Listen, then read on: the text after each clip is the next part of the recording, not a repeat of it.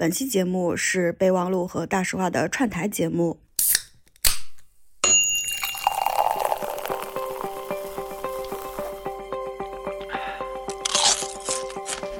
各位听众朋友们，大家好，欢迎收听只讲有趣有料大白话的大实话，由食品人自己发声的播客栏目。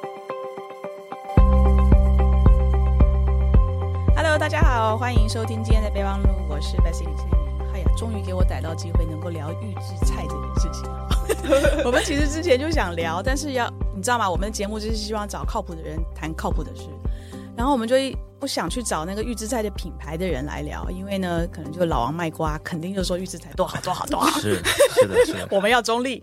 那结果上次我们谈那个垂泪播客的时候，认识了大实话的月月啊，我觉得他挺靠谱，非常靠谱。我也听他的节目，非常靠谱。我也认识了他，我就跟他再续前缘。所以，我们今天的预制菜的其其中一个嘉宾呢，就是月月。Hello，月月你好。啊、大实话呃不，没有大实话，习惯了，习惯了。习惯了，习惯了。啊，备忘录的听 没关系，我们串台串台。对，呃，大家好，大家好，我是大实话的月月，很高兴又在备忘录和大家见面。今天啊，月月帮我带来另外一个重磅嘉宾啊，他应该重磅是物物理上的重磅，我觉得你还好，你那边很轻的，看起来。他为什么是重磅呢？因为他应该算是第一代预制菜的从业人员，是吧？应该算是接触餐饮食品领域比较早的吧。然后恰好赶上了中国预制菜领域的几个发展阶段。哇，好，他名字叫 Hunter 哈 Hunter，他也是大实话的主播哈，可能经常听大实话就知道。搭档，对对对。呃，但嗯但是对备忘录的的听友可能不认识你，你要不要先自我介绍一下？然后你的资历，为什么我会说你是这个第一代的那个预制裁的这个，首先我也是备忘录听友。哦呦，谢谢，谢谢，谢谢。呃，我呢，其实科班是学金融出身的，那只不过我做的第一个 case 呢，是做一个中国国企的赴美上市项目啊。哦。因为这样呢，所以我参与了一些，就因为我们要驻场办公嘛，所以有很多去看他的。比如它的中央厨房、它的门店模式、它的股权架构等等的，需要做很多资料嘛。那这个时候呢，其实我们对于餐饮的是做了一个像打 X 光一样，做一个系统的了解跟认知。这个时候呢，后来发现，因为当时也有一些资本市场波动的原因嘛，啊，当时所以当时中国餐饮企业赴美上市其实是遇到了很多挑战的。那这个时候呢，后来我就觉得，啊、还是餐饮比投资要好玩很多。你 就入坑了。所以呢，对，所以我就把投资的公司辞掉了，就开始自己去做餐饮了。嗯，哎，等一下，你那时候谈的那个赴美上市那个餐饮，它就已经开始是用预制菜的模式了吗？还是不是？它是一个重庆火锅，所以火锅的料包最开始本身就是预制的，全部的火锅的料包都是在中央工厂做好，中央厨房做好。那会儿还没有工厂这个资质，嗯，但当时他为了赴美上市做这件事情的话，他的工厂已经是可以通过美国 FDA 认证的，所以当时按道理讲，在那个时刻是比较优秀的了。OK，好，然后呢，然后你就开始入坑，自所以我己做我自己开始做餐饮。餐饮。那那个时候的，餐饮最开始其实我们是没有所谓预制菜这概念的，因为我们没有一个正规的第三方。那是几年？那个是嗯，二零一一二年左右吧。哦好早一一二年，对。OK，好嗯，那会儿是没有所谓的集中的第三方去做供应跟配送的。嗯那我们餐厅呢自己做，就会想怎么把它更集约化的管理。所以当时呢，我们就在做做一个成都小吃的项目。嗯那它的品类呢，就是比如什么担担面呀、龙抄手呀、中水饺呀，类似这样产品。那如果我每天现包的话，我一定是来不及的。所以我们的厨师、后厨一般都是排班的。比如今天我们叫白案嘛，白案就是做这个小吃啊、面点的。白案师傅呢会按照这个时间节点来排，比如今天我们集中做红糖糍粑的糍粑啊，第二天明天做抄手，第三天明天集中做水饺啊，这样来捋下来。所以相当于是已经开始做了呃一周的预制吧，因为他一般备一次货就做一周，嗯对，所以那会儿是做餐饮，就那会儿已经开始了，然后再往后就开始有比如外卖的发展。啊，那个时候外卖平台是第一次开始出现，然后我们开始把餐厅的营业范围做很大的外延。外卖一出现的话，对你的整个的出餐效率要求就非常高了，嗯，也等待的时效问题嘛。然后再后来呢，我到呃来到上海之后呢，就开始参与更多的，比如偏向这种餐饮的集中的供应链，啊、类似的这样的集团企业。当时我们也是一个纳斯达克上市公司，哇，对。后来我又到味千，啊、基本上就这么大概一个路径，嗯。哦天哪，好完整。对，包括后来我自己在呃创业做企业的时候，我们也做过餐饮零售化的项目，所以整个一条链路下来的话，我们做过甲方也做过乙方，然后也在餐饮和零售吧两个路、路径，我们都去做过类似这样的事情。OK，好，所以今天我们两个嘉宾非常靠谱啊，因为第一个两个并没有绑定任何的预制菜的品牌，然后呢，一位是从第一代就开始就是有接触到这个领领域，然后那个月月就不用讲了，这个食品行业的这个专家啊，所以我我们今天肯定是靠谱的对话。那我我知道我们其实可能听友在很多的平台上都会听到预制菜这个话题，呃，我节目我不太想去讲太多预制化的就是细节，因为大家都在台上可以讲。我们今天想谈商业模式，to B 的商业模式，to C 的商业模式，然后从消费者的角度，我要怎么样能够把那个就是安心能够吃到。对吧？就是对我自己安心，所以我们今天大概话题是是主要是围围绕着这几块来谈。嗯，但是我我我当然我还有一些听友很有可能也还没有这第一次他听预制菜的这个话题，我还是请两位帮我们的听友大概把预制菜，因为预制菜是一个很笼统的词，所以跟我们讲一下预制菜下面其实有很多分类，跟我们大概科普一下这个分类，好不好？Hunter 吧，这个他很熟了，对，嗯。就接着刚才 Bessy 的话题啊，就其实我们呃，可大部分人应该已经在什么呃商业博主啊或者自媒体看过很多关于预制菜内容了。那其实呢？最大的问题就是现在我们没有针对预制菜做过定义。意思说，在别的平台上在谈这件事情的时候，也是用很笼统的角度就开始谈起来了。对，是的，大家只说预制菜怎么怎么怎么样，但是没有说过预制菜是什么，怎么分类，预制菜都有哪些，哪些是可以归并到预制菜里面的。而且还有一些概念的混淆。我觉得他这个有些博主在讲内容的时候，会借用一些消费者的一些误区，然后把它引向了一个更大的误区：素食和预制菜的这个概念。那方便面，有些人就说它是预制菜，有些人他说不是。我觉得就是说，呃，你不能把一个没有概念或者是说不是一个东西的东西硬把它加在一起。嗯，对，明白。好，就我自己的感受啊，因为我我平时也会看这些，我我也也也听博客，也也也看这些呃短视频嘛。嗯，所以我看到的一些，比如像呃行业的一些媒体号给出过一些定义，比如说他他说。预制菜类别包含即食食品、即热、即烹、即配，嗯，三个大类，哎，对，就 都这么说。这个是比较常听说的，对吧？那即食食品呢？它顾名思义就是开袋即食啊。那如果如果这个定义 OK 的话，那薯片也是预制菜，嗯，是不是？你你你会得得到一个比较奇怪的结果。那比如说说即煮食品，那就是不需要额外加工，你回到家煮一下就可以吃的。嗯，那如果这样算的话，大米也是预制菜。对，你会发现这些类目呢，倒不是说这些分类有问题啊。如果用这种完全大而全的，就他希望能把尽可能多的类目含进预制菜内，但你含的过程当中就会发现，会得出来一些很多啼笑皆非的结果。嗯，这种把很多东西加在这里面，这个是是呃说给投资人听的啊，让投资人觉得这个赛道好大好大。嗯，哦，所以动不动可以有无限的，对对，可以有无限的解读空间。嗯嗯嗯，所以像那个如果听到这里的话。肯定会有疑问啊，就是既然如果预制菜所谓的预制菜啊，已经有这么大体量的产品了，遍地都是了，为什么没有任何一个国家的标准来去管理？我觉得这个就是首先对于预制菜最大的误解，因为预制菜里面能涵盖的所有的产品都有它对应的国家标准了，只不过我们国标呢不会用预制菜这种宽泛的名称，GB 某某某，对，太大了。对那我们举几个例子啊，跟大家生活息息相关的，就比如我们常见的速冻的水饺、馄饨、包子，哎，它的行话叫速冻面米制品。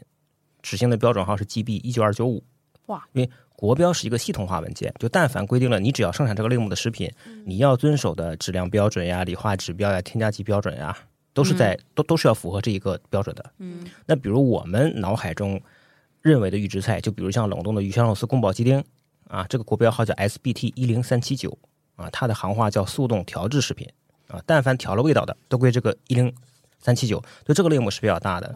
就像我们常见的什么牛肉丸、鸡米花，哎，全都算这里面。就是有有一种东西叫调理牛排，也算这个调理哦，就是已经腌过味的牛排，但是真空真空包装了，你买的时候，对这个意思。呃，可能真空，也可能是贴体，这个不重要。但关键，首先它是冷冻的，第二个为什么叫调理牛牛排呢？就是它一个是调味，一个是合成，后面配料表是非常长的，里面可能有卡拉胶，可能有碳碳酸氢钠，类似这样的产品。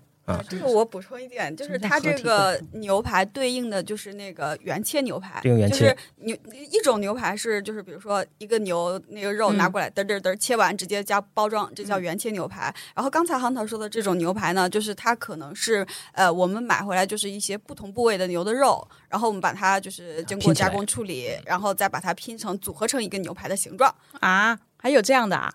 啊，对，这样是那得说非常常见了。哦，对，就是你买的九块九一片的牛排，基本上大概 对，那就是把散肉啊拼在捏起来。对，但是你吃起来呢又很有咬劲，看起来又是一整块的，就是靠胶质把它粘起来。啊，对，这个牛排里牛排里面有胶，食品胶这样是这个意思。对，哇，只是它是可食用胶。哦，OK，它的使用基本上只要是正规厂家生产正规产品，都是在完全合理合规的范围内使用的，安全性我觉得也不需要太质疑吧。那就便宜就对了啊，对，便宜就对了。OK，懂。我觉得今天呢，我们这个节目的主要信息就是让大家做更多的信息对称。嗯，就但凡你能在正规渠道买到的预制菜，基本上都不存在食品安全问题啊，只是说你的侧重点或者你的需求是什么。比如假设说，那我就愿意买那种。刚才月月说那种原切分割的，就它只是啪一刀切下去，什么也不干就直接封装了。这个标准叫 GBT 一七二三八 啊。如果你看到对，如果你翻过来看背面找到这个，那一定是原切的，它只做了切割，不做任何调味。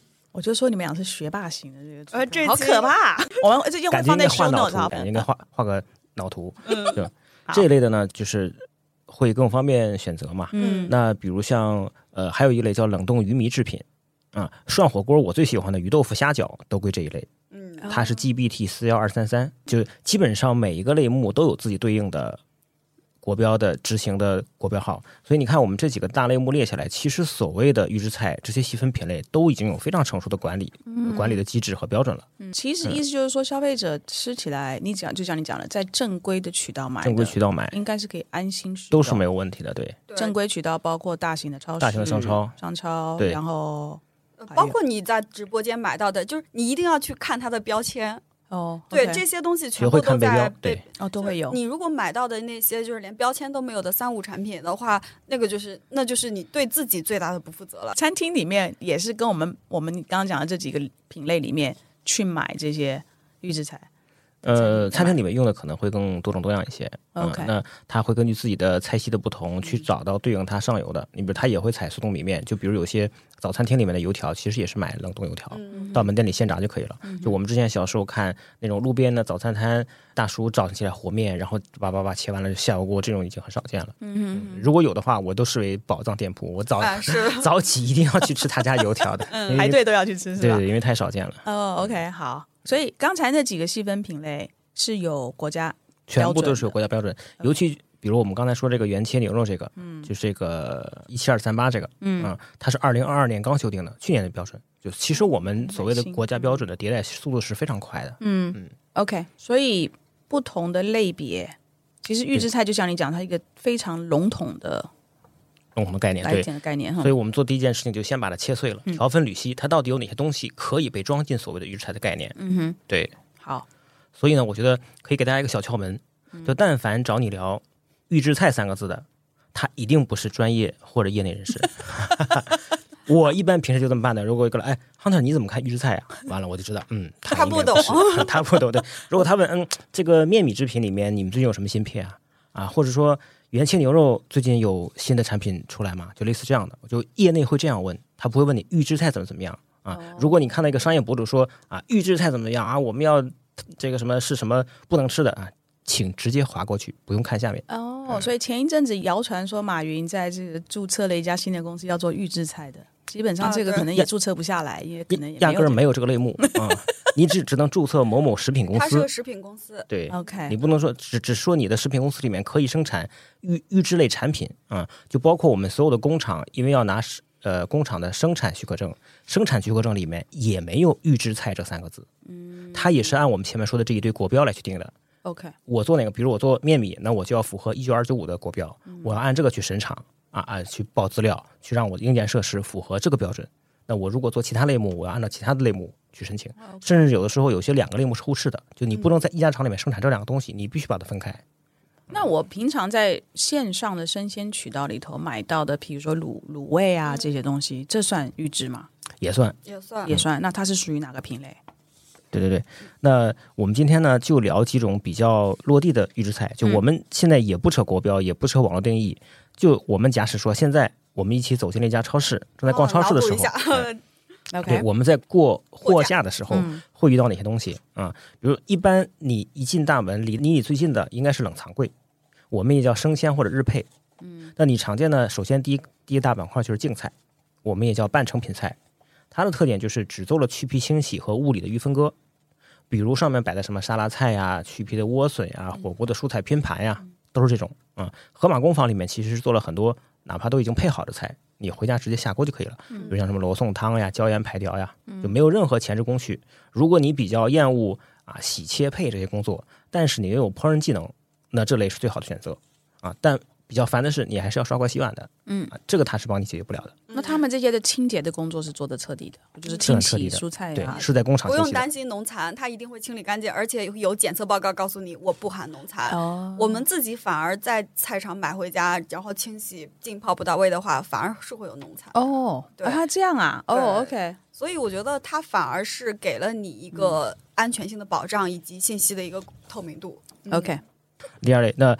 呃，看完了半成品品菜嘛，然后旁边一般冷鲜冷鲜柜里面还有两个比较常见的，一个是面点，一个是卤味。刚才 Bessy 提到的，卤味就是直接开袋即食的，面点一般是要蒸或者微波叮一下的。嗯，因为我们的工厂也也在帮一些线下渠道去做一些生鲜日配，比如馄饨皮呀、面条呀、鲜品的馄饨包子，因为它日配嘛，就是每天要配一次的。这种工厂的逻辑一般是凌晨三点钟就上班了，嗯，很早，所以它一般五六点钟配送的车辆就发车了，六七点钟就要到门店了。嗯，所以生鲜食品的日日配产品到晚上是要打折的，一般保质期不超过三天，再加上你路上一天，基本上就卖不到明天了。到晚上一般都每每天清一次嘛，你今天不清完，第二天就又来了嘛。嗯哼，嗯，对，这两个是冷藏柜的，那冷藏柜隔壁一般就是冷冻柜了，有有有的是倒柜，有的是立柜，嗯，不一定。就是我们比如刚才说的，呃，速冻面米的一九二九五，就像馄饨、水饺、汤圆、包子，什么红糖馒头、冷冻油条。啊，其实冷冻面米、速冻面米制品呢，是中国冷冻食品里边的第一大类目。因为我们中国是碳水胃嘛，我们所有的吃的东西都离不开碳水，从早到晚，嗯，都能续。那呃，再继续看货柜呢，还有一种东西叫冷冻调理制品。我们刚才提到那个一零三七九的这个，我们行话也叫料理包。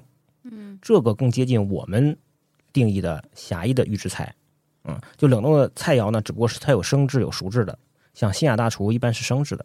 你回去要化冻之后自己再炒一下的，它有点接近我们前面第一条说的半成品菜的冷冻版，嗯，但是呢，冷冻一般是不需要防腐剂的，所以它损耗是很低的，嗯，因为我承担了额外的冷冻的成本，那十八度也生不出来微生物，对对，OK，嗯，所以呢，这是呃冷冻的调理制品，这是第四大分类啊，那还有一类一类呢，就是常温的料理包，超市比较少见，但是大家在超市里面一定买过那些自热火锅，嗯，自自热的火锅里面放的。都是叫常温的料理包，一般消费者内心排斥的，就我们比较讨厌的这种所谓的狭义预制菜，说它是高油、高糖、高盐的，它不健康的，有防腐剂的，其实是特指这一类，就常温料理包是特指这一个小类啊。尤其我在网上还看过有三十块钱十个菜包邮送到家的，配料表 极长。对，如果我们在说啊什么什么是猪狗食是是不是不能吃的，其实是特指这一小类的，啊。然后一些小的外卖店会用这种东西。所以你刚才前面讲的前面的那个四类，四类都。不具备这个所谓的高油高糖，不需要高油高糖，也不需要放防腐剂，因为前两个，比如是生鲜日配的，它不需要，今天买完第二天就扔掉了。嗯，对。冷冻的微生物又繁殖不了，我放防腐剂干嘛？防腐剂也要钱呀。对的，对吧？对，防腐剂也要钱呀，对吧？我都已经花了额外的钱去让我做全程冷链了，对吧？那冷藏车跟普通货车肯定不是一个价格嘛。嗯。那我干嘛还要再额外花钱去放防腐剂呢？就大可不必了嘛，对吧？懂。所以这是常温料理包。还有一类我想讲的就是复合调味料。就是我们刚才讲的，比如像火锅的底料、汤料包、冬阴功的汤底、寿喜锅的汤底，还有一些便捷我们中餐炒菜的，比如什么鱼香肉丝汁啊、照烧汁啊，这些万能料包，因为一般意义上讲呢，首先它也是预制品，它也能减少你的烹饪时间和或者说降低你对烹饪技能的要求，所以我也。我们认为它也符合预制菜的逻辑，所以我们把这六个大的类目都装进来，就基本上所谓的预制菜是这大六个常见类目。就我们以普通消费者的视角来看啊，OK，这样。所以如果对于一般消费者来讲，我比较在乎我就是吃的要健康，是那基本上应该是集中在前面四大类。对，前面四大类可以，然后避免常温料理，避免常温对。然后复合调味料呢，其实是帮助你节省时间，或者说降低你的调味要求跟技能的。嗯。OK，所以最后一类可是可以用的，就第五类，第五类你要小心，要小心的，对，原则上都不用。嗯，后面我们会再展开一下业内人士如何应用预制菜，还会再补充这个知识点。啊，大家要听到最后哦。这个对于预制菜就那么概，听完了之后好像它也没那么新嘛。那饺子、馄饨、面条，我就就是最起码九零后从小在超市里面这是经常见到的东西，都是日常的。哎，对，其实我自己觉得就是说预制菜它不是一个天上掉下来的概念，它是我们对于食物储存时间要求有一个必然的产物。因为我跟 Hunter 我们是北方人，北方人小时候的记忆就是说，我们冬天是没有蔬菜的，只有大白菜和土豆。对，然后一个方法就是我们弄那个地窖，把它冻起来。然后另外一个方向就是说，我们会通过一些腌制类的东西，或者泡菜这种晒干，然后来储存这个食物。其实我觉得最开始就是我们自己在家里面，其实已经在生产预制菜了。然后包括就是说，呃，那个，因为我们平常吃的什么香肠啊、腊肉啊这些，其实都是都算都算对吧？这是我们长辈的智慧，对，只是延长保质期，对的，对，只是说就是我们长辈可能就是我们没有那么高的，就是比如说食品工业的这种基本的认知，就是每个家庭自己在做。所以我之前看过一个纪录片，就是讲那个东北酸菜这件事情，就是他讲他妈妈自己腌酸菜，他其实会出现变质，然后上面那一层全部都是坏掉了，然后但是他。一，他没有检测的方法，就是我这缸是不是坏掉了？然后老一辈的处理方法就是很简单，我把那个坏掉那部丢出去，然后我只吃剩下的就好了。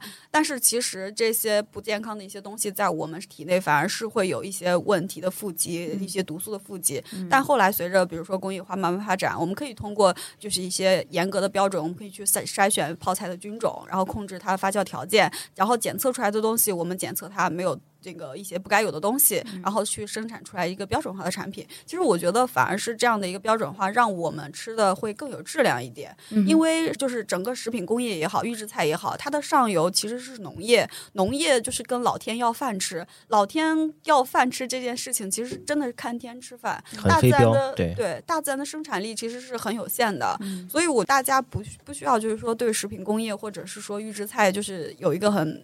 不好的一个刻板印象就是说在害大家一样，其实，呃，这件事情大家是在努力的解决，就是我们的一个吃饭的问题。那前面呢，我们对预制菜做了这个六大分类，那这个是大家比较在日常生活中当中最常见的几种方式。那呃，只不过今天节目呢，为了大家方便理解，我们后面呢还是继续采用预制菜这个统称吧。嗯嗯嗯。呃，我觉得听完这一期呢，最大的收获就是，首先我们不会再拿预制菜这个通称去下一个很笼统的判断了。嗯。啊，就前段时间什么预制菜进校园啊，这种话题会比较火，所以我觉得首先的问题并不是预制菜该不该进校园，而是要先搞清楚什么预制菜进了校园。嗯。啊，假使说啊，什么比如生鲜。或者净菜进去了，我觉得这个很正常。没问题。工厂洗的洗的很干净，就工厂洗的一身比比我洗的更干净的，对吧？你比如复合型调味料进去了，这没毛病啊。或者生鲜日配，早上四五点钟包好的包子，早上七点钟就吃下去了，这也没毛病啊，对吧？但是如果打假使说什么常温的、常保的料理包进去了，那小朋友的代谢能力肯定是不如成人的啊，那就有很多信息监管和披露了。嗯，所以当时我也看一个博主说，呃，与其相信校长的小舅子，我还是相信预制菜 啊。对，是因为他预制菜有国标呀，小舅子没国标嘛。对，所以我觉得倒是，呃，问题其实不出在预制菜，而在于缺乏了信息的这个透明和监管层面。明白。嗯，好，那我我想讲，我想跟你们两位探讨一下商业模式这件事情哈。嗯。因为这个商业模式也会影响到到底我们在消费者在消费的时候，你是不是真的吃得安心？是。好，那预制菜其实市场的规模是每年每年都在都在增长的。对。好，尤其新冠，我觉得新冠这几年其实更助长了这个这个领域的发展。是。那它既然有这么快速的增长，它到底是 to B 在帮助它增长，还是直接的 to C？应该是 to B 吧？我的理解。对，其实主要是 to B 的量带起来的。OK，那 to B 意思就是说餐饮业。应该是居多的，主要在餐饮。对，中梦协的数据是百分之八十五的预制菜工厂是 for to B 业务的。OK，也就是说，我们平常在外面可能每天出去吃饭的餐厅，已经有非常大的概率都是预制产品了。对，可能不是越连锁越预制。对啊，所以，我我们到一个一般的商场哈，我们在上海，在一般的商场里头的这些餐厅，可能有百分之多少应该都是用。各种不同的预制菜，对，都有对对应的供应链了。百分之多少？可能百分之八九十，八九十吧。呃，对，因为 商场它现在都没有明火，它没有办法去想要大家所谓的一个烟火气嘛。嗯哼，对。好，那这样这样问题来了哈。今天因为比如说我要进商场，因为商场的人流多嘛，嗯，人流大，但是我又不能做明火，所以不能有太多炒啊这些东西，所以我的我的厨房设备比较简单，那我就是买预制菜来，然后现炒。或者甚至热热一热就就给消费者吃了。对我减少的是厨房比较复杂设备的钱，还有我不需要去请什么大厨，而且我可能这些预制菜都有标准的 SOP，怎么烹饪的流程都写给你了。对，就随便一个可能小小小年小年轻进来，他按照这个 SOP，他就可以把炒一盘番茄炒蛋，嗯，是的，青椒炒肉丝都炒出来给我了，对吧？对，这个一来一往，餐厅真的是省很多钱吗？理论上讲是会省很多钱，省大概可以省多少？但省的钱他又额外去抵消了不断上涨的房租和人工。其实呢，我可以从另外一个角度解读啊，就是他看上去是在省钱节省了，是在他想去做预制菜这件事情。也有一种解读逻辑是，他被现实的成本结构不断压榨，他不得不去做预制菜这件事情。所以他省下来的钱是拿去应付这些日益上涨的租金，还有运营的费用，因为人工的成本，对吧？是以及平台的费用嘛？对的。所以其实从商家角度来讲，活得并没有多好，没有多好，尤其还是初代的预制菜玩家活得最好。OK，比如你九几年、零几年那会儿就已经大规模使用预制菜了，是，嗯，那个时候应该是可以有红利期的。但是，比如说，如果你是大型的连锁，比如说你曾经带过的味千啊，它是全国连锁，所以它可能有自己的中央厨房，对，全中国八个中央厨房，对的，所以它等于是说左手在做中央厨房，然后输送给他右手的这个门面的餐厅去做嘛，对，这个中间有节省，我可以明白。但如果今天我不是连锁的，那我是跟一个第三方的中央厨房去做采购。那这个也有很大的节省嘛？呃，其实我们这个逻辑就相当于我把我后厨的所有的加工能力跟复杂程度统一集中到对外包了。那这个外包无论是我自有的还是三方的，它一定是集约化程度更强的。它通过集约化加工所有人的类似需求来去进行分发，分发之后呢，就可以把每个人的呃对应成本降低嘛。那从消费者去餐厅吃饭，如果今天一个一个购物商场里面百分之九十的餐厅用的都是预制菜，但是你刚你刚才做的分类非非常清楚嘛？哦，有几类我们就不用担心，因为它其实是还蛮蛮蛮健康健康的。对，但是我作为消费者，他上菜给我的时候，我是没有办法知道他到底是买的是哪一类的预制菜。对，那消费者怎么可以有保障？没有办法有保障，对不对？嗯，现在其实是没有任何一个国标，或者说，因为现在你比如像喜茶，已经开始说他要明盘去做呃料理包，呃去做这个配料表明盘这件事情了。那这这也是一个很好的进步嘛。嗯，那之前的话，其实，在餐饮的上游是比较少受监管的。嗯，你打个比方说，我是一个，比如我说我这个某一个水饺里面我放了澳洲和牛。那好，我要一整条证据链去证明我用了澳洲和牛这件事情。可能我找到澳洲的哪家公司采的，那它的检验检疫证明、它的报关单，然后它的血统证明，然后我跟这家贸易公司的合同，然后我在我买过来之后的物流记录，然后我在工厂我的投料记录，就我要证明一整条链路是完整的，都要能够备查，才能够在我的包装上打说我用了澳洲和牛这件事情。但如果餐饮的话，前段时间上海就是有一个餐饮品牌爆出来说，一直号称是澳洲和牛，但实际上是用的阿根廷、美国的牛肉嘛。嗯，它很多时候是不透明的。所以餐厅因为目前是没有这个规定，它必须要对来餐厅用餐的客人做透明度的披露。对，目前没有法规要求这个。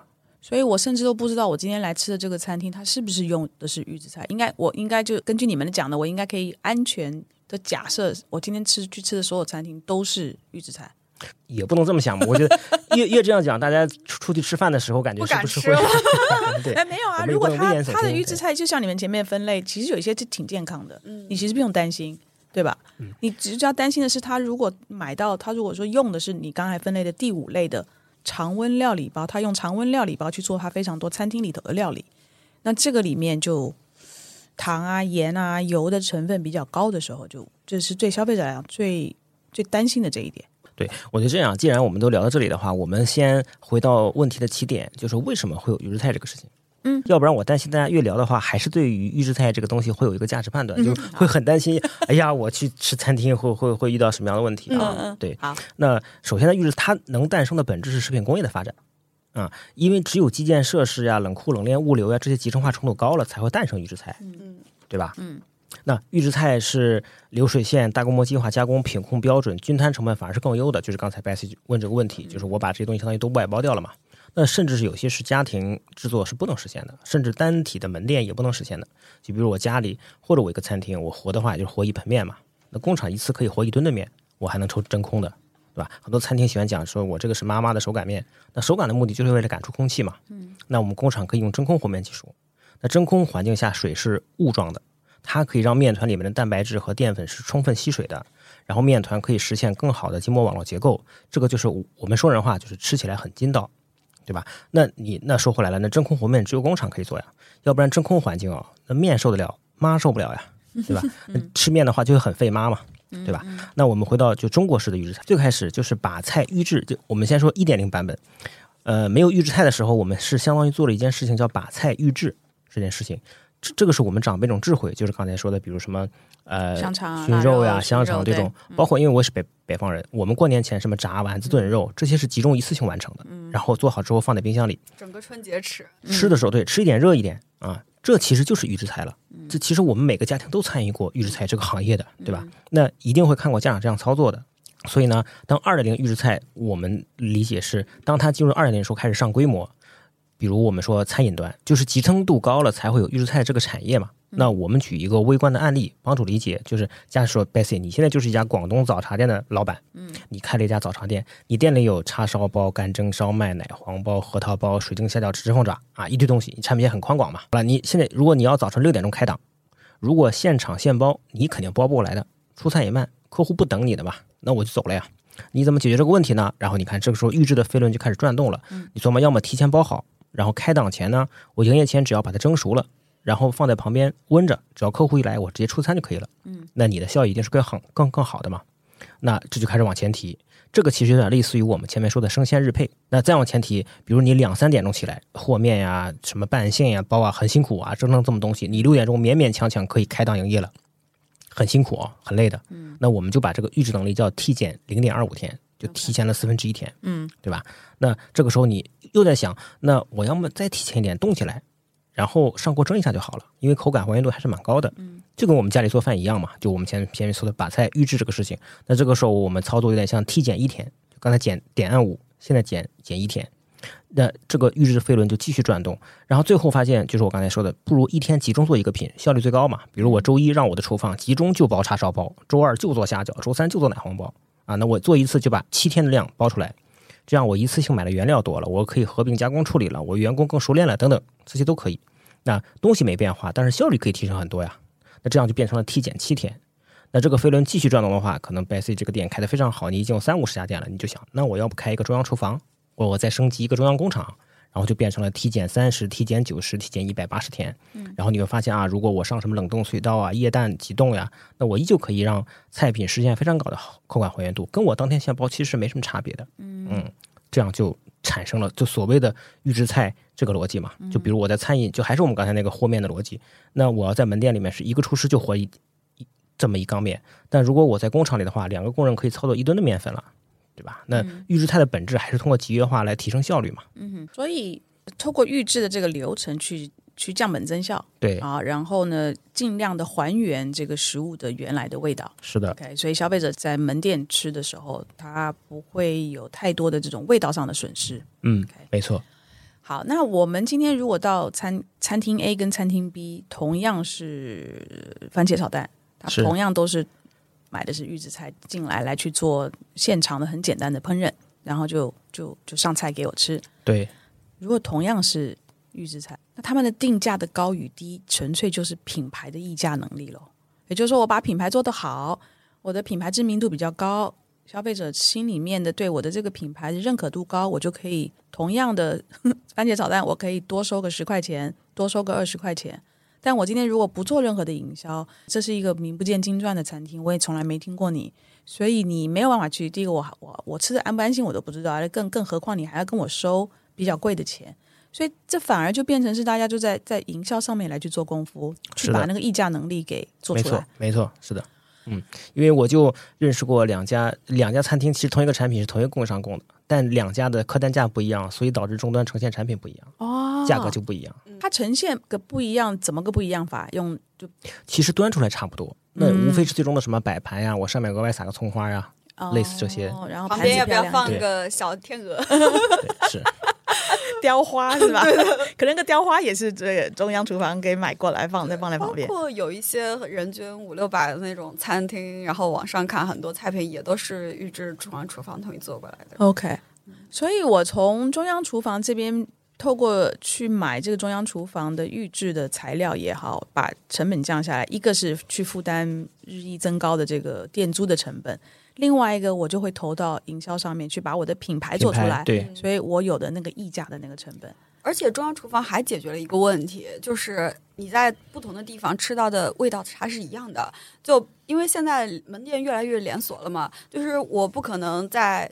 上海吃到的某某大型连锁一个还挺贵的一个中餐馆，然后跟我在呃四川成都吃到的味道不一样，那这个消费者会不接受的。嗯哼，对，同一个品牌它有这样的期望值，但是我今天可能我们同样的一个商场，我今天去吃 A 餐厅跟明天去吃 B 餐厅的 番茄炒蛋可能差不多。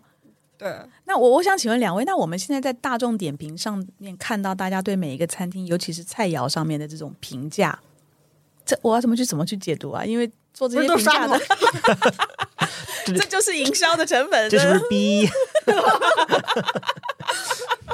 就是那天我们在看一个餐厅，然后我把那个截图发到那个大刷听的群里面，然后忽然听你说一句话：“哎呀，他们在大众点评上没做什么投料，没没没有做什么预算嘛？”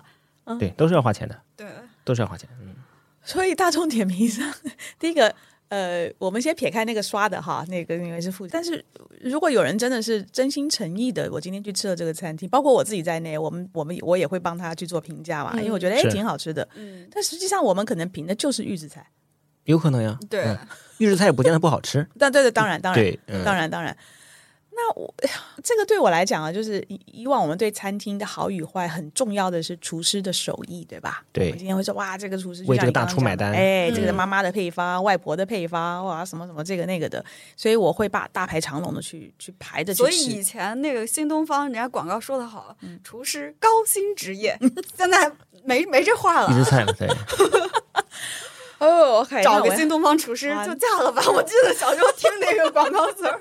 我觉得好吃不好吃还是看自己主观去判断就就可以了。就我们普通消费者呢，也不用一直去呃纠结说它是不是预制菜，因为我们刚才说，你看预制菜有很多种逻辑。比如我们就因为刚才 Bessy 举这个案例，就是比如番茄炒蛋，它可能是特例一点。比如那我的西红柿还是青菜，那我到里面到店里面我只要切开就可以了。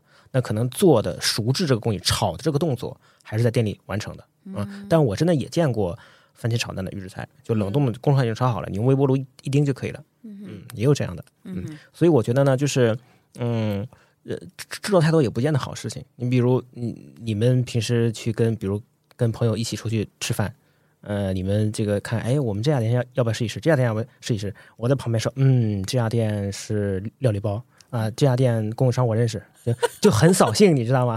所所以我的朋友一般不愿意的跟我一起出出去吃饭。可是你会知道，是因为你真的是认识他们的餐厅的人。我看大众点评，就感觉在翻供应商名录一样。哦，OK，OK，好。对，天哪，那是不是单价比较高的餐厅就比较能够避免？就是说，他真的能够吃到厨师的手艺，还是不一定？不一定。嗯，确实不一定。首先呢，其实越高档的餐厅呢，就是我们看怎么定义这个高档吧。嗯，那比较人均相对较高一些的，那它更多的是比如环境，比如服务啊，甚至在上海的话，有些菜，嗯，有些餐厅的单价里面一半是房租呀。嗯，这里占比已经很大了，但东西其实留给东西的费用，留给食材的费用已经没有这么高了。那这种土 B 的这个预制菜的这种需求，一个以及供应，是不是还是比较集中在一二线城市？因为这些都是餐厅，去餐厅里面外食的人口多一点。嗯，确实是跟城镇化率有关系。嗯，但是呢，我觉得呃，预制菜是根据不同的城市有不同的需求啊。比如高线城市的话，它主要解决比如房租呀，比如员工这个人力成本呀，去解决这样一些一些问题。那下线城市的话，预制菜的呈现形态可能不太一样。嗯，有些反而是比如。呃，小县城里面，他可能不好买什么奶黄包、核桃包这样东西，反而是一些比较特色的。那我买冷冻的、买广酒的，或者买哪一家的也蛮好的呀。所以这预制菜很多是餐厅这边的需求。然后你其实前面有举一个例子，就是学校。其实学校的各大学校只要有供餐的学校，它的需求量也是很大的。是是比较大的。我们一般管这个叫嗯特区，嗯或者叫团餐。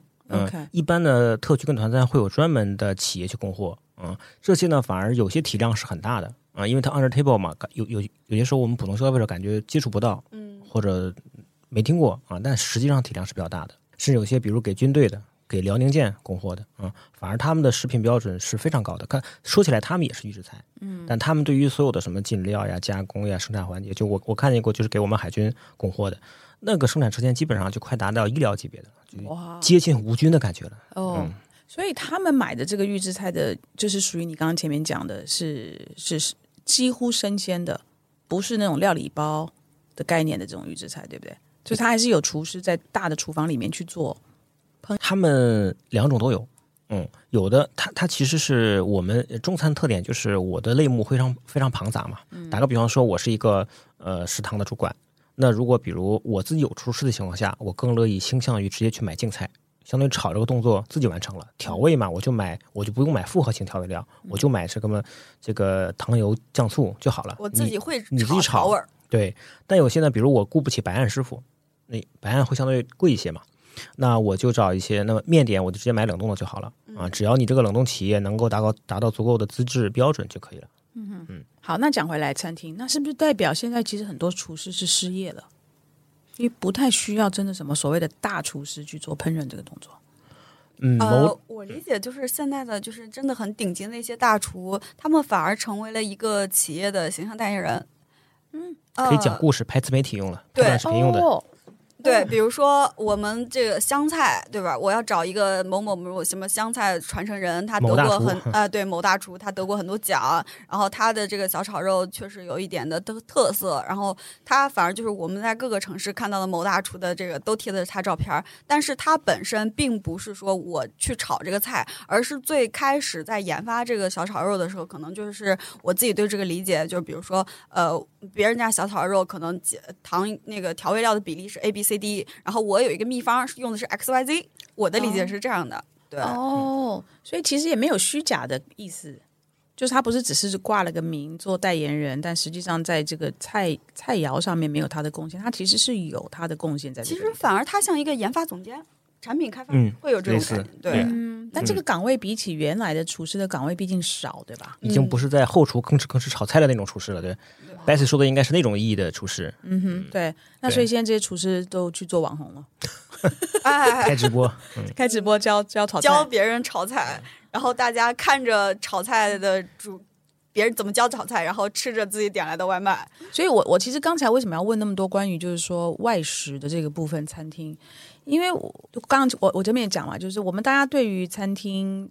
的期望值都很多时候是放在压在那个厨师的手艺上，厨师手艺对。所以现在如果绝大部分餐厅，其实后面不管他是不是买同一家中央厨房，但是可能都差不多，已经就没有厨师的厨艺了。那餐厅不就只剩下装潢了吗？那也就我们讲的灵魂没了。那个原来的灵魂是厨师的手艺，那现在这个灵魂没了，可以这样理解吗？呃，我觉得一厨师的手艺可能决定了这个味道不同的呈现。一般我们中餐讲，就我理解灵魂啊，一般就是它有没有锅气，就本质还是你是不是现炒的，嗯啊，这个。但是你想，就是你不会觉得炸鸡汉堡没有灵魂，都是金黄酥脆的，但他们也是预制菜。你没有见过肯德基在店里面腌鸡翅、削土豆吧？对吧？所以呢，我觉得就灵魂的核心不在于是不是预制，而在于关键的烹饪环节是不是现场完成的。就比如炸鸡，那灵魂就是你下油锅进炸注入的。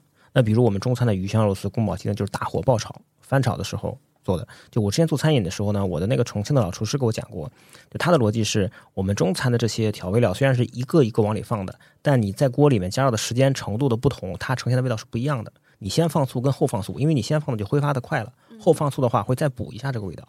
就相当于如果我们把它作为一个。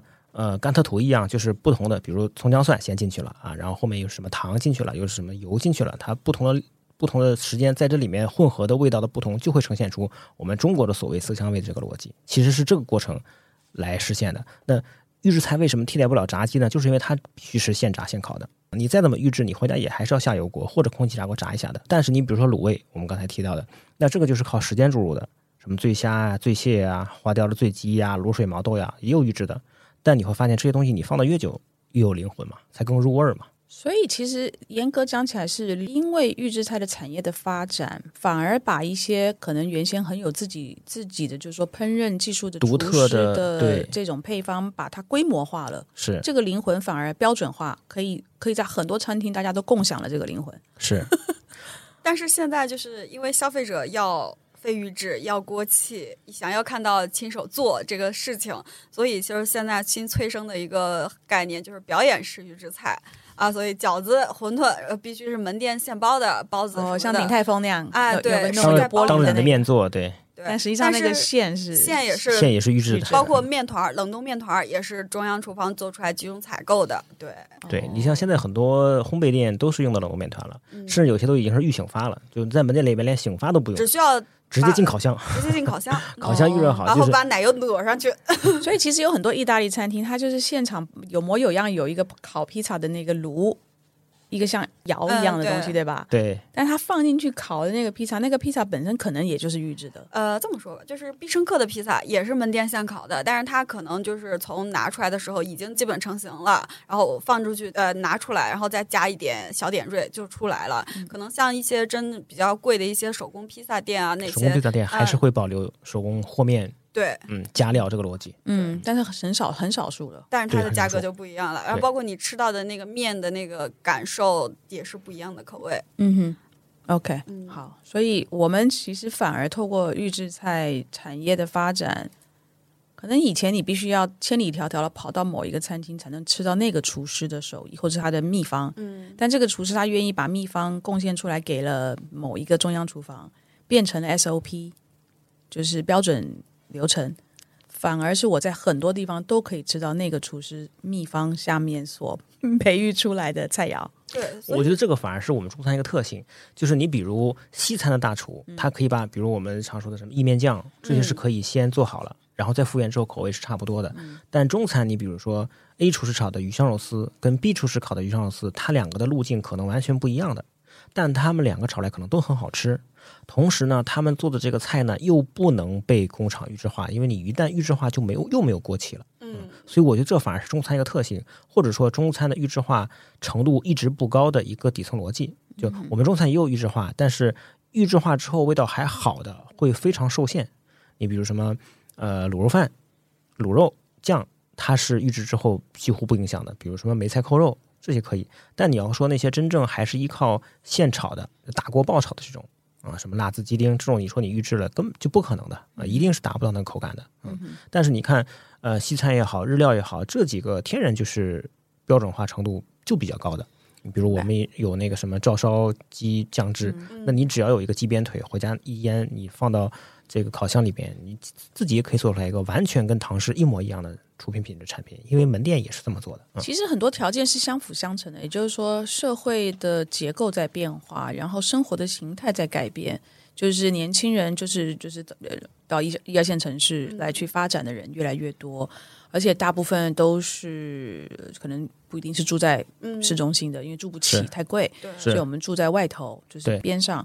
然后呢，我又就加就加就加。剧了我通勤通勤时间高，所以我就更没有时间做饭做菜，时间成本高。对，时间成本高，那我就需要快速的能够，但是我又不能每天外食，因为很昂贵。最多就是一个我的 solution 嘛。对的，所以我的需求量出来了。我的需求量出来了之后呢，后面的所有的这个工业也够成熟了，对，然后这一些的标准化也都起来了，自动化也都起来了，是，所以相辅相成的这个产业就就出来了。那这个逻辑里面有个谁的参与呢？就是外卖的飞速发展。嗯，外卖是预制菜起飞的，应该算一个导火索吧。嗯啊，差不多二零一零年到二零一五年，就是整个的呃外卖跟连锁化央厨飞速发展的时间，就差不多。我是在那个时候开始接触餐饮行业。嗯，就那个时候其实有很多连锁的餐饮企业去做了一些中央工厂的布局。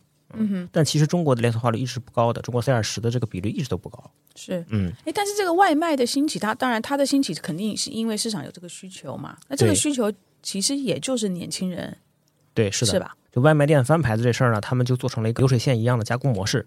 首先找到一个可以高度标准化的上游产品，再打造一套统一的视觉 VI，然后迅速先翻牌子，翻个十家二十家店，基础盘不就有了吗？嗯，好，你的餐饮帝国就启动了。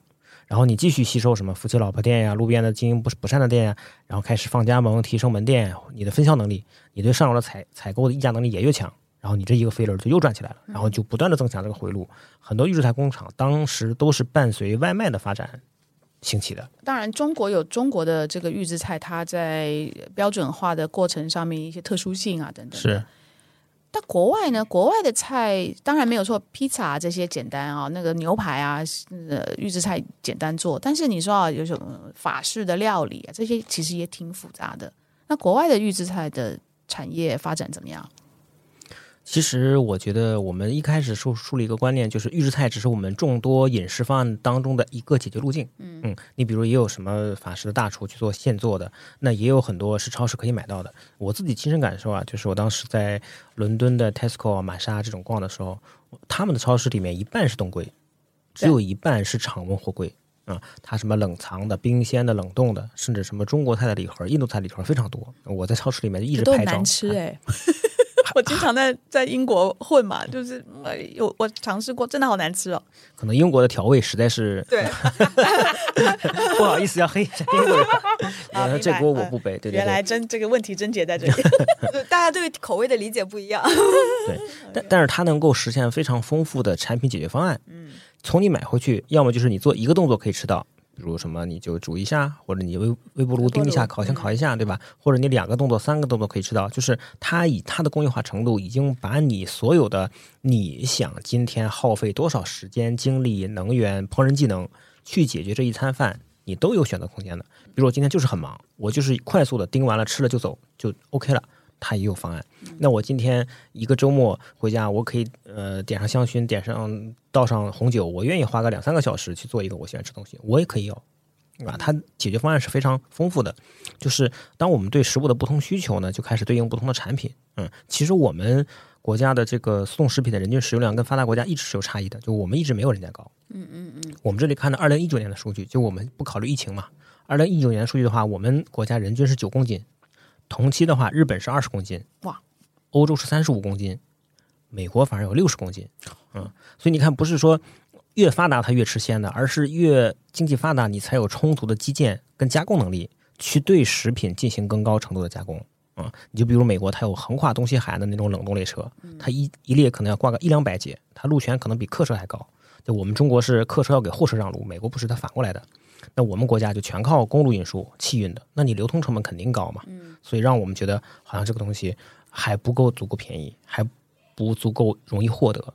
你刚才那个比例，跟是不是也可可能跟每个国家的平均体重也是成正比？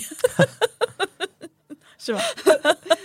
这个整个糖糖油的混合物的精，呃，但是我知道，像比如说英国哈，你刚刚讲的就是任你去进任何的一个超市啊，它的就是冷冻柜那边，它有各种的这种所谓的就是回家稍微微波炉微波一下就可以吃到的是，他们其实还有另外一个需求，就是他们其实对于一些亚洲的或者他们不熟悉的。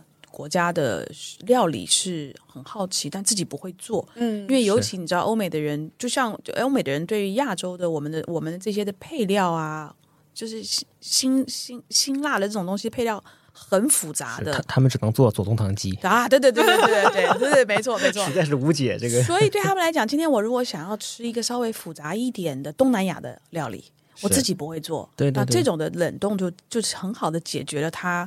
口馋或者是想要吃的这个欲望，对吧？所以有很多这一类的，我发现就有很多的异国料理在它的冷冻柜里头。是的，但是对我们来讲，我曾经去买过回头，我的妈呀！对，就我们以中国人的视角，就我当时在玛莎里面就拎了一盒中国料理回去，我我的体验跟你是一样的。哎，这个，但是但是我很惊讶是为什么我的英国玛莎超市里面能有一堆中式料理啊，上面甚至是打中文的。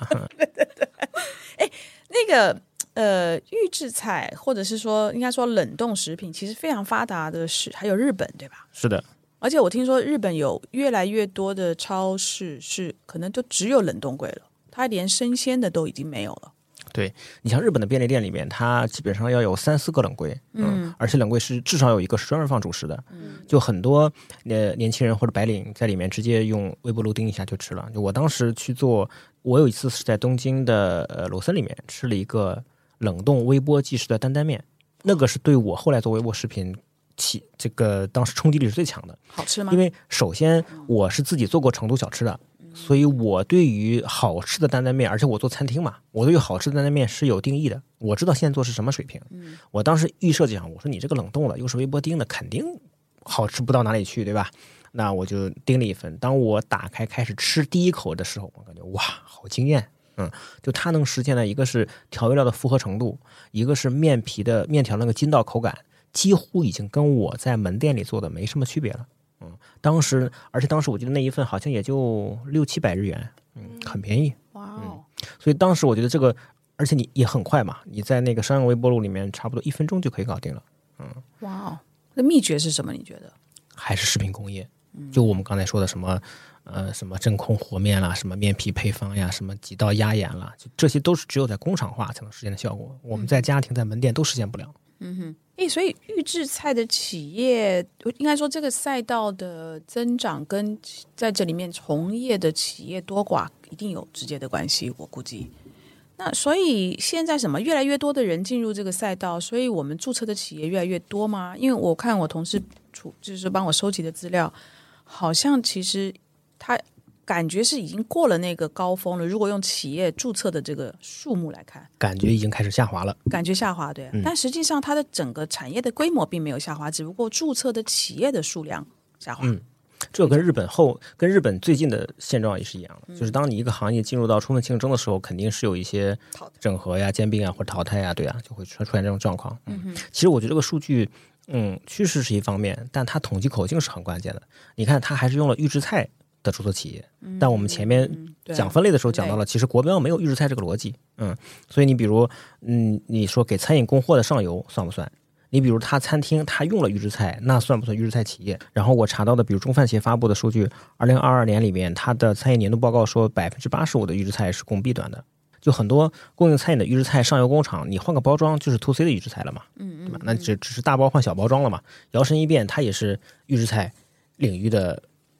产品了，嗯，所以预制菜领域它一直是一个竞争比较激烈的产品，那它又是一个本身比较受限的产品，嗯，我没说错，就预制菜好像是代表方便快捷，但它只有在特定的时间、特定场景才会用到预制菜，比如我们刚才说的什么餐饮呀、团餐呀，比如高线城市呀，你时间成本高昂呀，啊，其实是就固定这么几个场景才会比较高频或者比较依赖它，嗯哼，这么大体量是不可能突然冒出来的嘛，因为行业需求一般是恒定的，啊。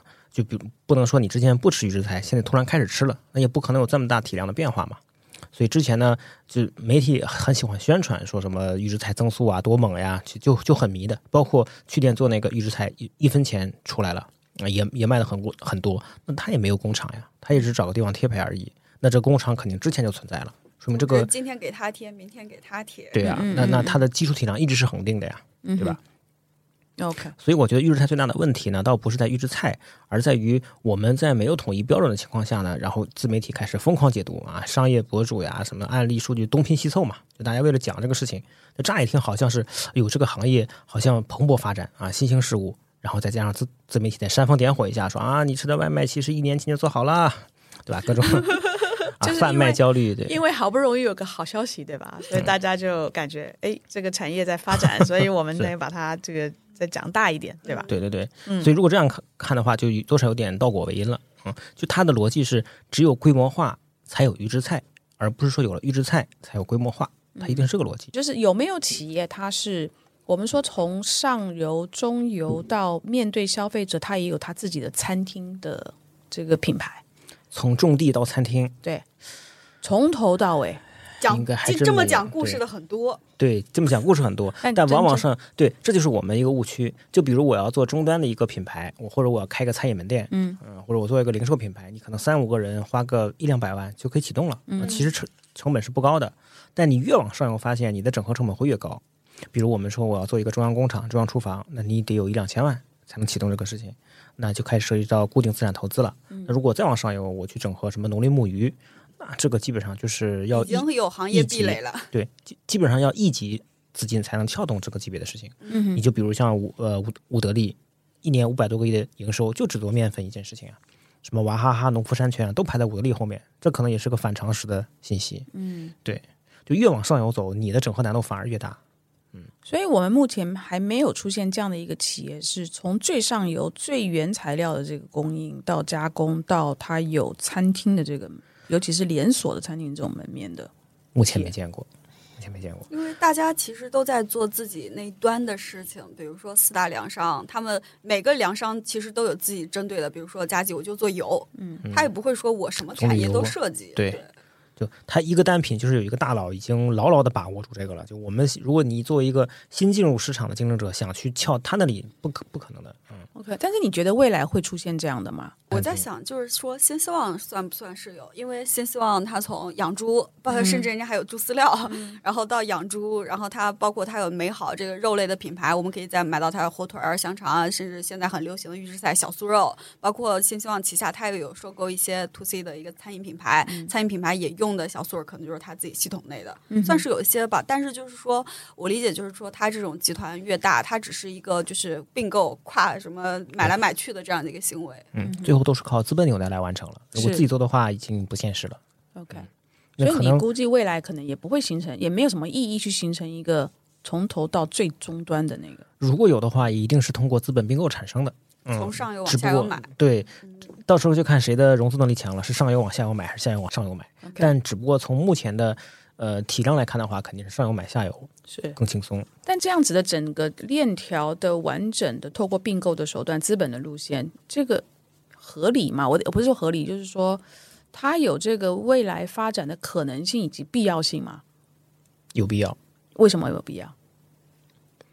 如果我是上游的，比如说中粮，中粮我会被透过收并购的呃方手手段，我把一个连锁的买下来，嗯，然后这个连锁我这所有的材料就是往这边去供货，对的，对，然后我再买下一个，比如说生鲜超市，嗯，应该最多是有投资。就为为什么我们目前还没有嗯实现有这样的巨无霸集团呢？就跟我们刚才提到中国连锁化率不高是有关系的。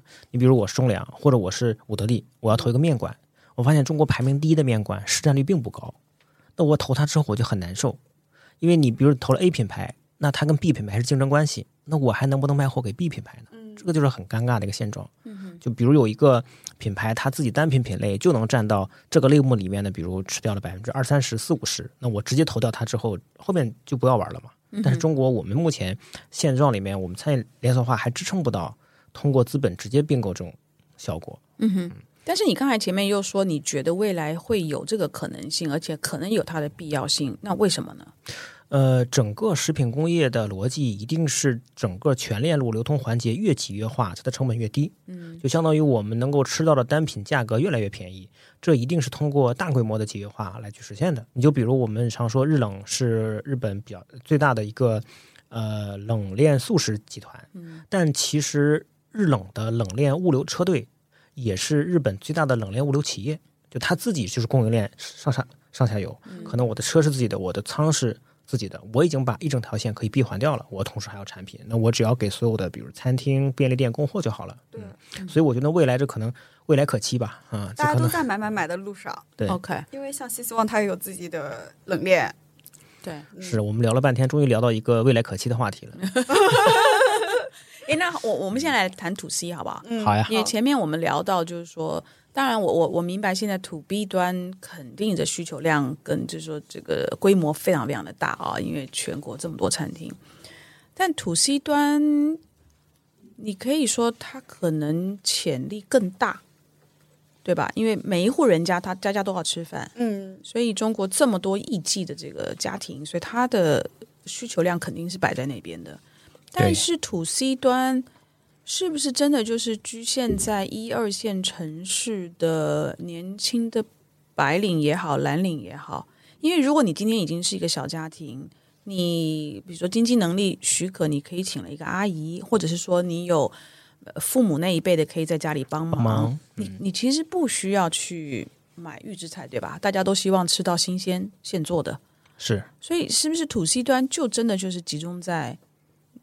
青年人的身上，年轻人的消消费者的身上，嗯，就像我们前面提到的，跟它跟城镇化率有关系。就只有当比如人均 GDP 越来越高，就意味着你的时间成本越来越高，你的社会化分工越来越精细。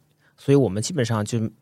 自己做自己最专长的那件事情，在这种经济发展模式的驱动下，我们会更乐意腾出来所谓做饭的时间去做自己更擅长的事情。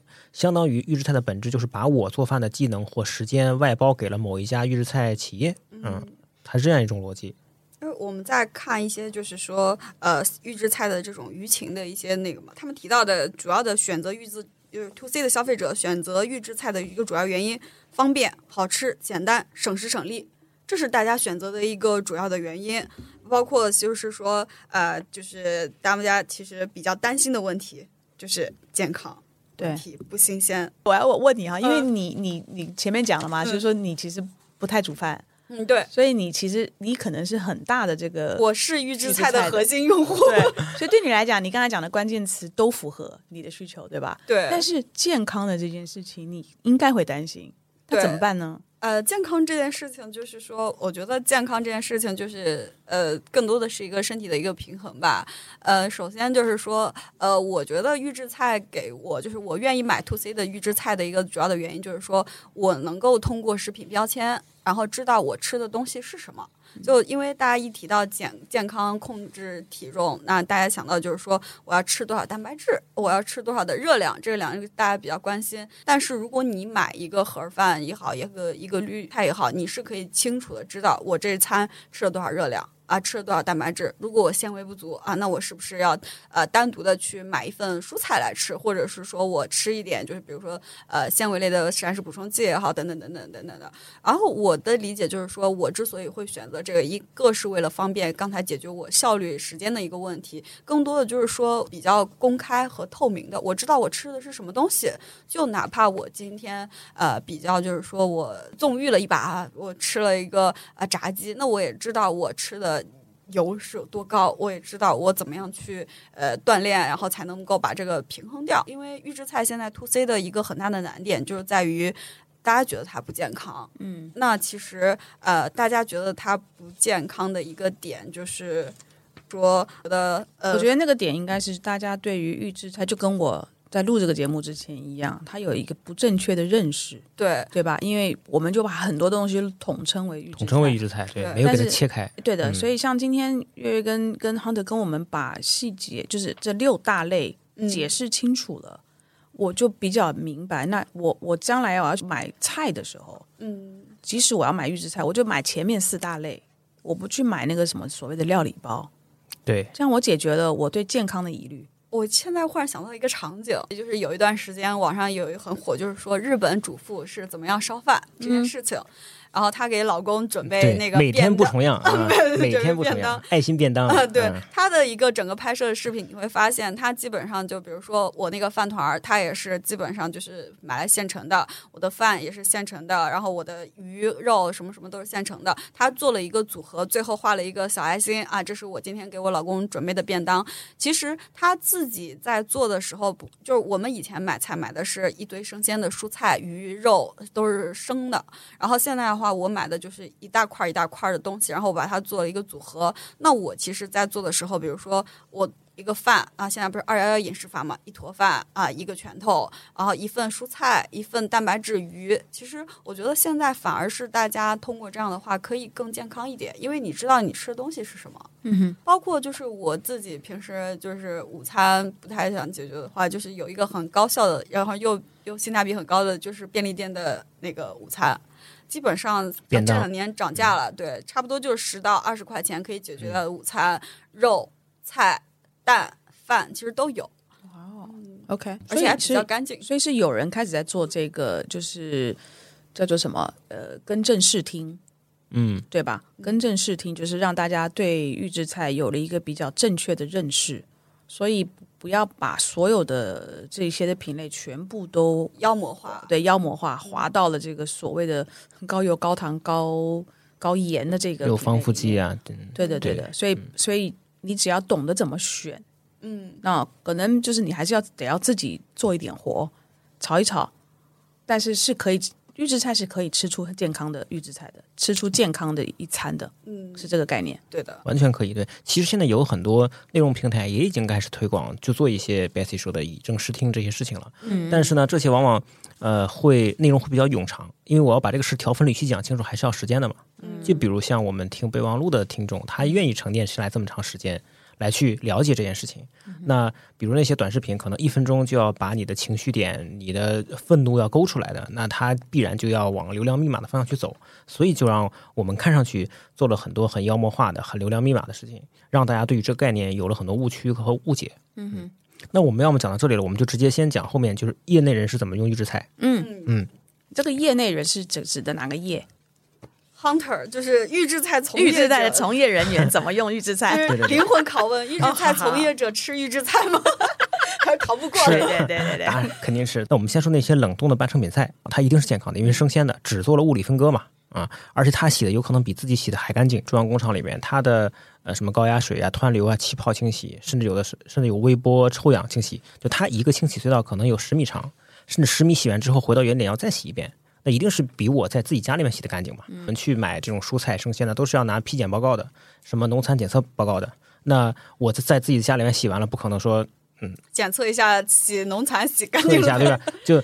我妈从菜市场拎回两袋菜，然后包饺子洗完之后，我说妈，你的农残测过吗？那可能给我两个大耳刮子。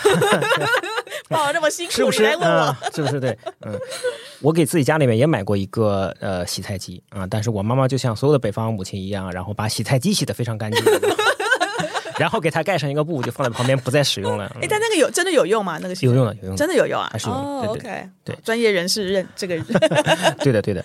那这个我们说回到冷冻啊，就是如果你自己比较你懒得洗切配啊，然后刀工不好的，容易切到自己的，但是又想自己做饭的，然后已有一定的烹饪和调味剂等的，无脑就冲这个。啊，绝对没问题，甚至有些，嗯，对，甚至有一些他已经把料包帮你配好了，你进锅只要翻炒一下就可以了啊，绝对是健康的，没问题的，还很有锅气。那那个料包也是 OK 的，料包也是 OK 的，OK，对，它有一个复合调味料，嗯，OK，因为它如果是这种料包的话，基本上也就是日配嘛，今天两天，嗯，哦，料哦料包本身料包也 OK，OK，料包也 OK，OK，OK，嗯，还有就是生天日配第二个板块，就我自己一般是买卤味的，嗯，呃，佐酒的一些小菜。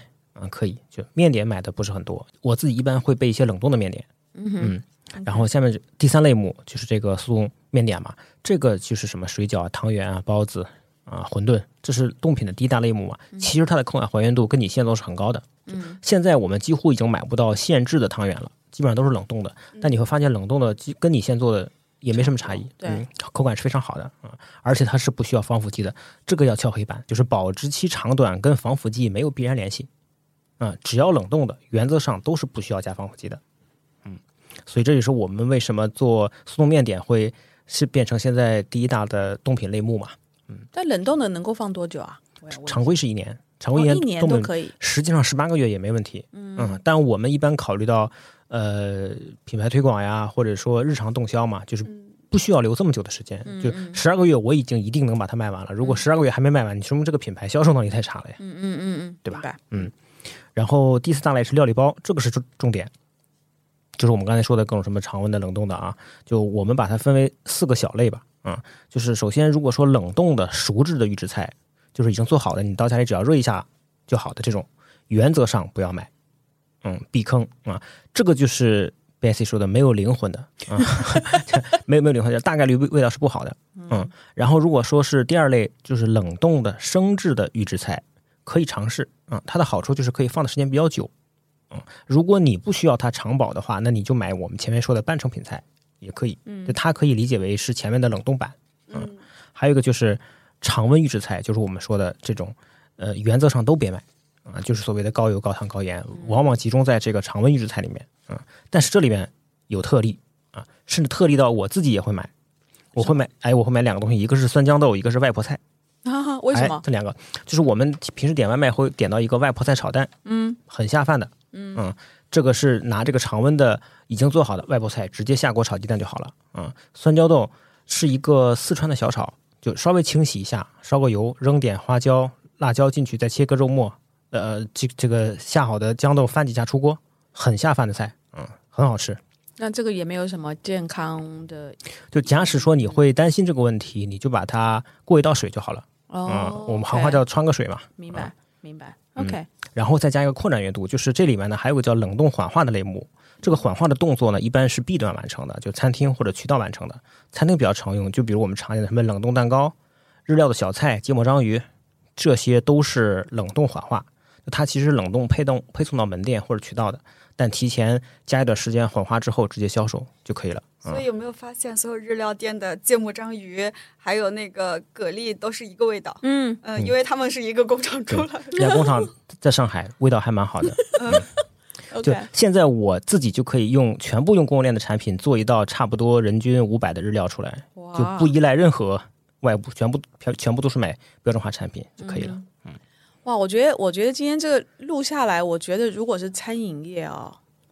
他更要花很多的心思在营销这件事情上面，所以现在就是很多餐饮门店，大家不再说我用什么样的和牛，我用什么样的蔬菜，我种没有炸大米，大家在讲氛围。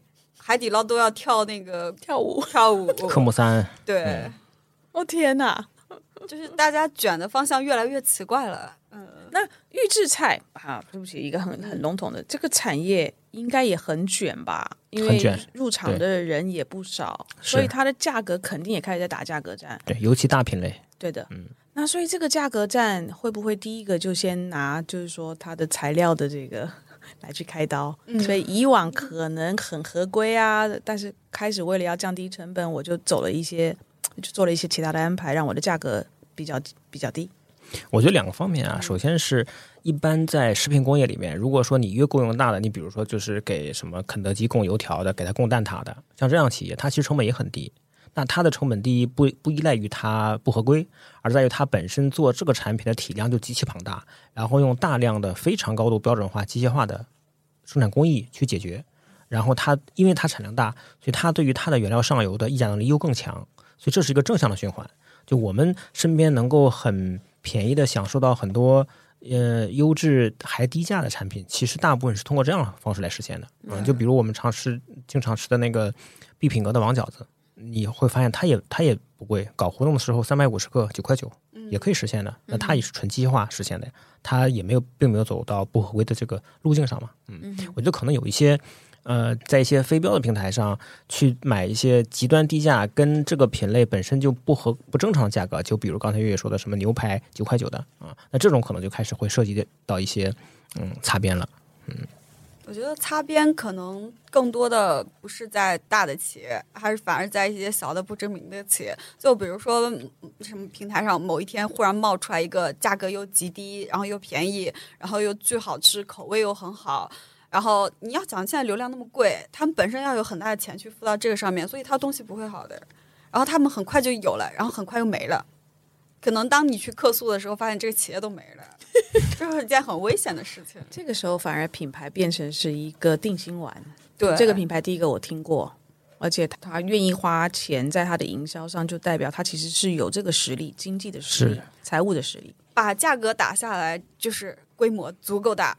当你去跟工厂，因为工厂的机械化生产，这个就是从大实话第一期我们就在聊的一件事情，就是说，当你有足够的规模和，因为工厂的生产不是说我每天生产二十瓶饮料、二十个蛋挞，它是以吨，以多少万数量级几万箱、几万箱那么干的，对对，它的一个生产线，我希望我的今天生产开起来，我要开个。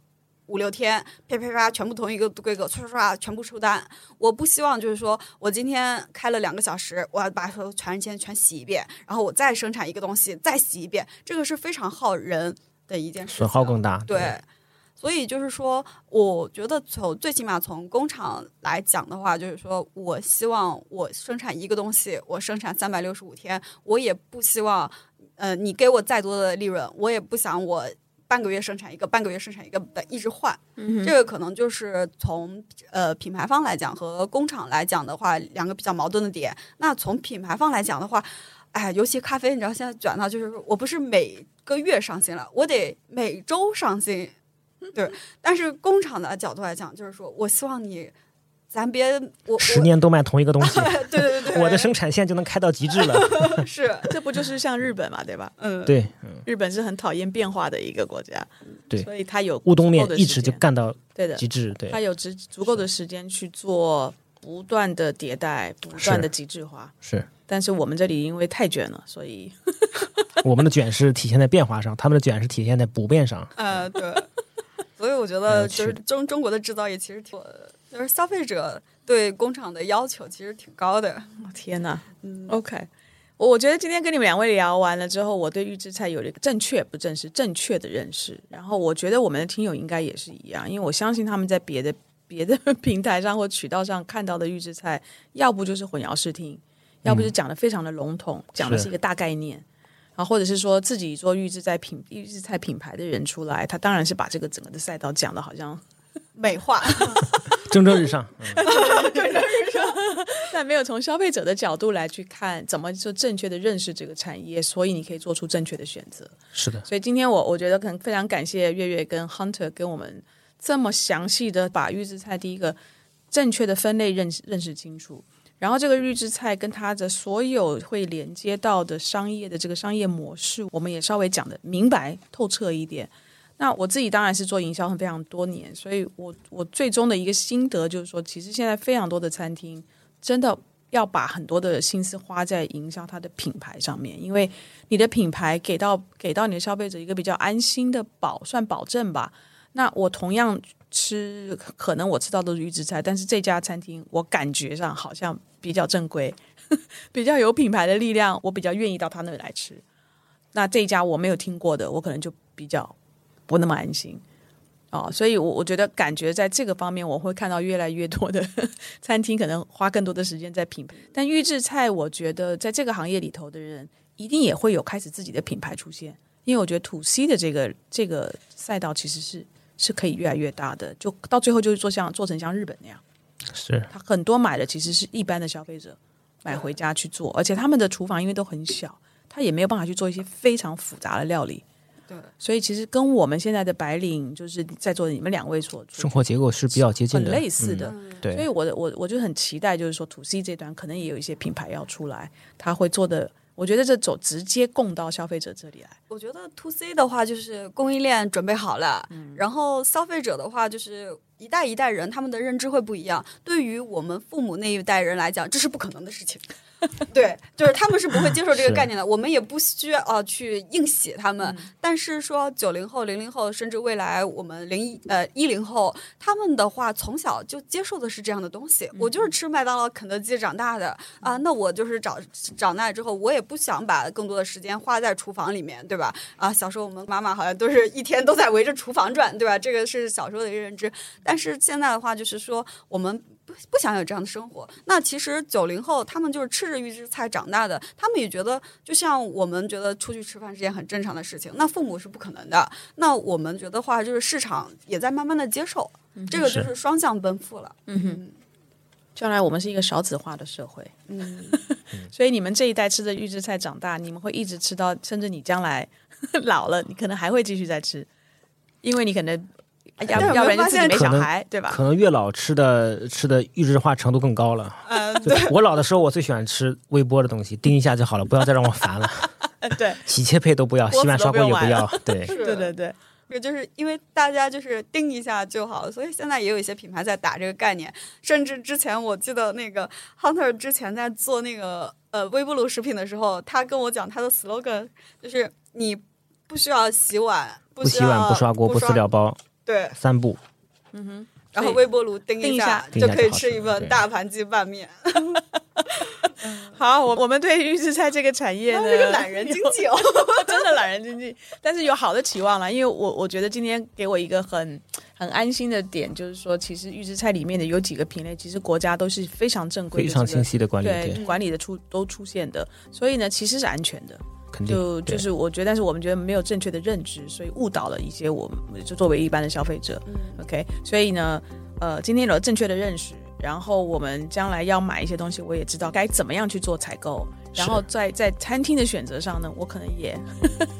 我搞不好下一次进餐厅吃饭，我就想看一下他的厨房，了解一下到底这菜他的食材到底是怎么样。但是今天非常感谢两位靠谱的人来跟我们讲了这个这么靠谱的一个行业，然后有些正确的认识。谢谢月月，谢谢，谢谢，谢谢。如果你喜欢大实话，欢迎订阅我们，也欢迎在苹果播客、喜马拉雅、网易云音乐等各大平台给大实话评分、转发大实话，让更多的朋友看到我们、听到我们。我是食品圈的大喇叭，也是食品行业的操心人岳婉柔。